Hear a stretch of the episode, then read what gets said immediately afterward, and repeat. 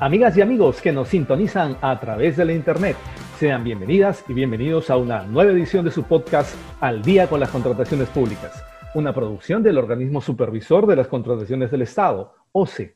En este episodio, quien les habla, Jan Velázquez, va a tener el agrado de compartir con ustedes los próximos minutos para conocer más acerca de diversos aspectos en el marco de las contrataciones públicas. En días pasados se implementaron una serie de nuevas funcionalidades que refuerzan la interoperabilidad entre el Sistema Integrado de Administración Financiera del Sector Público, CIAF, y el módulo de ejecución contractual del Sistema Electrónico de Contrataciones del Estado, SEACE. Pues para entender qué significa esto para las entidades, tenemos con nosotros a Karen Jaime Porras, especialista de la Subdirección de Gestión Funcional del SEACE. Estimada Karen, muchas gracias por estar aquí con nosotros.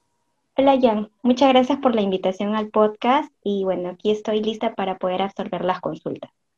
Bien, Karen, te agradeceríamos nos expliques de la manera más sencilla posible respecto a estos sistemas llamados SEACE y el CIAF. Y además, ¿a qué se refiere esto de la integración durante la ejecución contractual? Claro, Jan. El SEACE es el Sistema Electrónico de Contrataciones del Estado, el cual está administrado por el Organismo Supervisor de Contrataciones del Estado, que es el OS. Y el CIAF-SP es el Sistema Integrado de Administración Financiera del Sector Público, el cual está administrado por el Ministerio de Economía y Finanzas, que es el MEF. Al mencionar integración durante la ejecución contractual, nos referimos básicamente a la vinculación del presupuesto al contrato y su envío de esta información de manera automática al CIAR en la etapa de la ejecución contractual. Para ello, debemos saber que el presupuesto está compuesto por los datos del certificado de crédito presupuestario y o la previsión presupuestal en caso este excede el plazo de ejecución del contrato.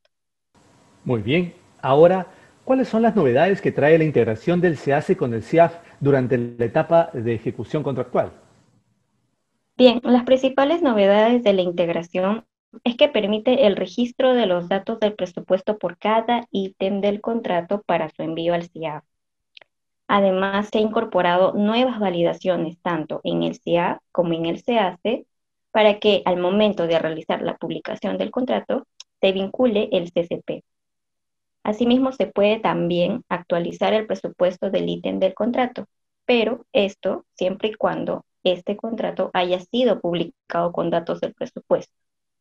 Para realizar las modificaciones al monto de final del contrato, en caso se requieran, se puede utilizar la funcionalidad de actualizar presupuesto. Interesante.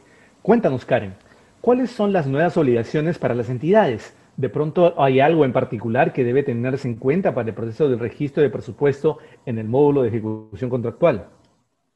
Sí, Jan. De hecho, la nueva obligación que tiene la entidad es que a partir del 22 de marzo del presente año, todas las entidades deben registrar el presupuesto en el contrato. Pero para hacer esta actividad, primero debe de tener en cuenta algunas indicaciones importantes.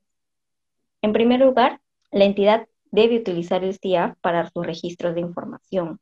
Además, el tipo de compra del procedimiento de selección del contrato vinculado debe ser por la entidad y el tipo de fondo de financiamiento debe ser solamente fondos públicos.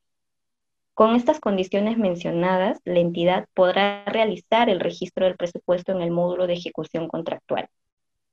Si en caso no se cumple lo que se ha mencionado, el sistema no va a mostrarles las nuevas funcionalidades de la integración.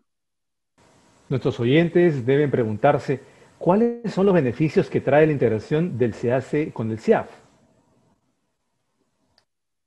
Claro, los beneficios de esta integración del SEACE con el CIAF durante la ejecución contractual es que se puede hacer un seguimiento más preciso del presupuesto a las contrataciones de la entidad, ya que ahora existe una mayor integración con el CIAF pues se comparte y se reutiliza la información de la fase de ejecución contractual.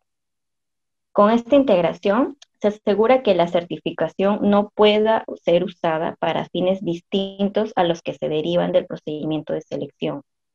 Asimismo, esto contribuye a reducir tiempos para el pago a proveedores, tanto de bienes, de servicios, de consultorías y de obras.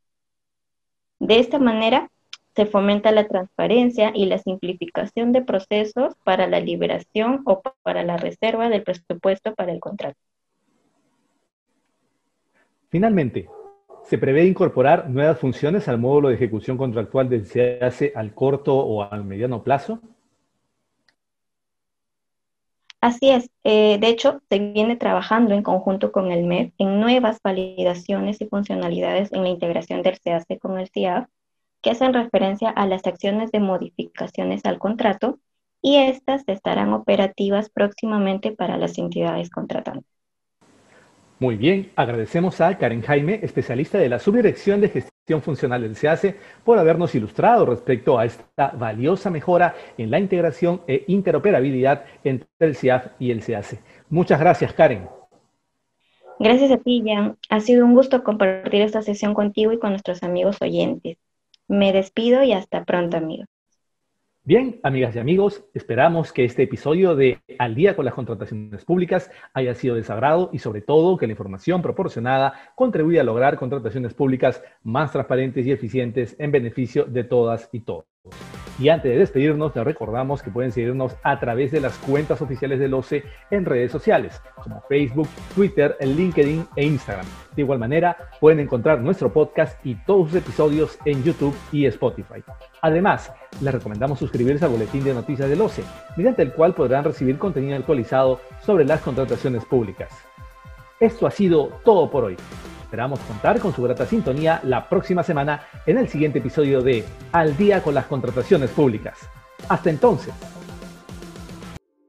Bicentenario del Perú, 2021. Gobierno del Perú.